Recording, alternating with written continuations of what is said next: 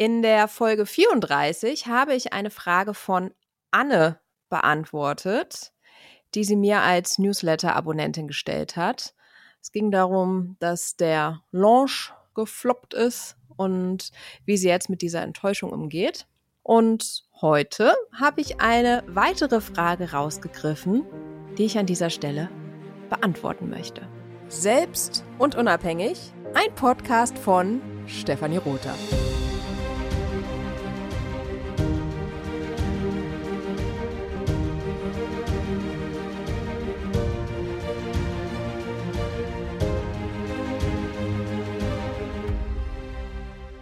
Hallo Steffi, mein Name ist Sarah. Ich würde gerne die Chance nutzen und hier mal meine Frage einreichen. Mal schauen. Kurz zu mir. Ich habe vor zweieinhalb Jahren eine Hypnosetherapie-Ausbildung gemacht. Das mm, ist eine große Leidenschaft von mir, alles, was mit Hypnose zu tun hat. Ähm, in Kombination mit Aufstellungsarbeit auch. Dazu habe ich auch mehrere Ausbildungen gemacht. Ja, und ich komme aber nicht recht in die Umsetzung. Tatsächlich aus der Angst heraus, nicht gut genug zu sein. Also ich bin der ganz festen Überzeugung, dass ich, ja, wie soll ich sagen, dass ich nicht helfen kann oder dass ich nicht gut genug bin für meine Klienten, dass ich, ähm, ja, ich habe da irgendwie eine große Angst vor. Und eigentlich weiß ich rational, dass das nicht stimmt. Also ich bin gut in dem, was ich tue. Ich habe einen großen Erfahrungsschatz, bilde mich stetig weiter. Ja, werde aber irgendwie diese Angst vor dem nicht gut genug sein oder was falsch zu machen, werde ich nicht los. Wenn du da einen Impuls für mich hättest, würde ich mich sehr freuen. Vielen Dank. Vielen Dank, liebe Sarah, für deine Frage eine der größten Ängste, die Solopreneure davon abhält, ihr volles Potenzial in ihr Business einzubringen, ist die Angst, nicht gut genug zu sein. Wann hattest du das letzte Mal das Gefühl, nicht gut genug zu sein? Bastelst du seit Monaten an einem Online-Kurs und kommst ihn einfach nicht fertig? Hast du eine Anfrage eines Kunden auf dem Schreibtisch und müsstest nur das Angebot an den Kunden rausschicken. Und da schiebst du seit Tagen vor dir her. Vertraust du deinem Potenzial nicht, obwohl dir dein Verstand ganz klar signalisiert, dass du richtig gut bist, voll was drauf hast und anderen damit helfen wirst, ihre Ziele zu erreichen. Gibst du Geld für Seminare, Online-Kurse und Coaching-Programme aus, um immer besser zu werden und kommst parallel nicht dazu, dein eigenes Solopreneur-Business erfolgreich zu machen. Fühlst du dich müde, überfordert, unter Druck stehend, wenn du den nächsten Wachstumsschritt mit deinem Business machen sollst? Dann läuft bei dir dieses eine Programm das Programm, das dir vermittelt, nicht gut genug zu sein. Und jetzt können wir uns natürlich lange und breit darüber unterhalten, warum das bei dir so ist, wo du das her hast und so. Aber weißt du, was viel besser ist? Zu sagen, dass es völlig okay ist. Natürlich, auch bei mir läuft dieses Ich bin nicht gut genug Programm immer wieder mal ab. Und ja, es ist völlig okay. Nicht okay wäre es nur, wenn es mich ausbremsen würde. Ja, vielleicht sogar in meinem Tun komplett blockieren würde. Wenn du Angst hast, nicht gut genug zu sein, dann gibt es nur eine Möglichkeit, das herauszufinden. Weitermachen. Mit dem, was du vorhast. Vielleicht in mini kleinen Baby Steps. Aber du machst weiter.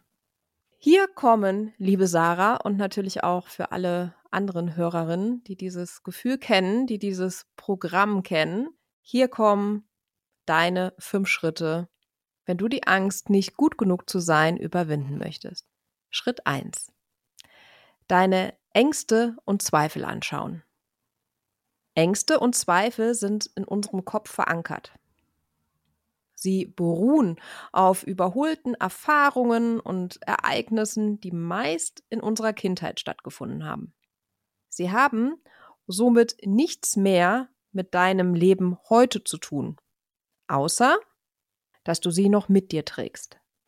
Was weist genau darauf hin, dass du denkst, dass du nicht gut genug bist?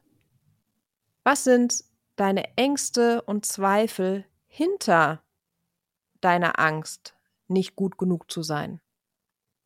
Wer sagt, gibt dir zu verstehen, dass du nicht gut genug bist? Gibt es etwas, das du noch lernen kannst, das dich in deinem Business einen ganzen Schritt nach vorne bringt? Und wenn du dies gelernt und Erfahrungen gesammelt hast, bist du dann gut genug? Oder ist da immer noch ein Aber? Gibt es tatsächlich Beweise, dass du nicht gut genug bist? Wenn ja, welche Beweise sind das? Wenn du keine wirklich stichhaltigen Beweise gefunden hast, dann atme tief durch und mache weiter. Niemand ist perfekt. Schritt zwei: Bleib fokussiert.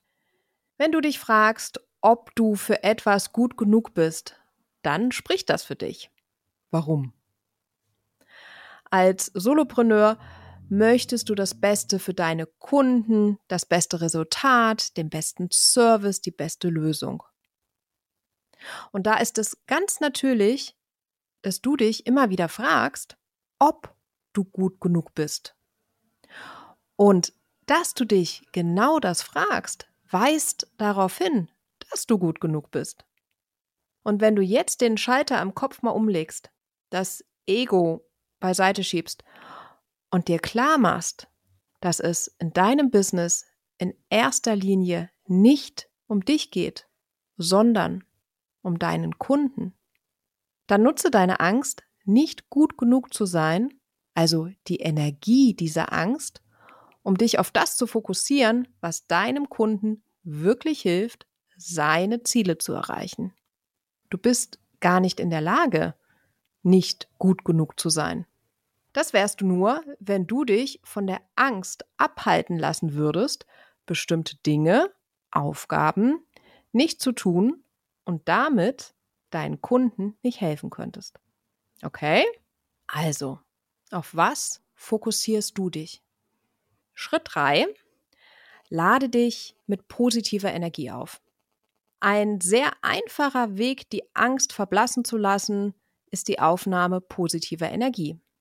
Vielleicht führst du ein Erfolgsbuch oder hast dir ein Motivationsbuch angelegt.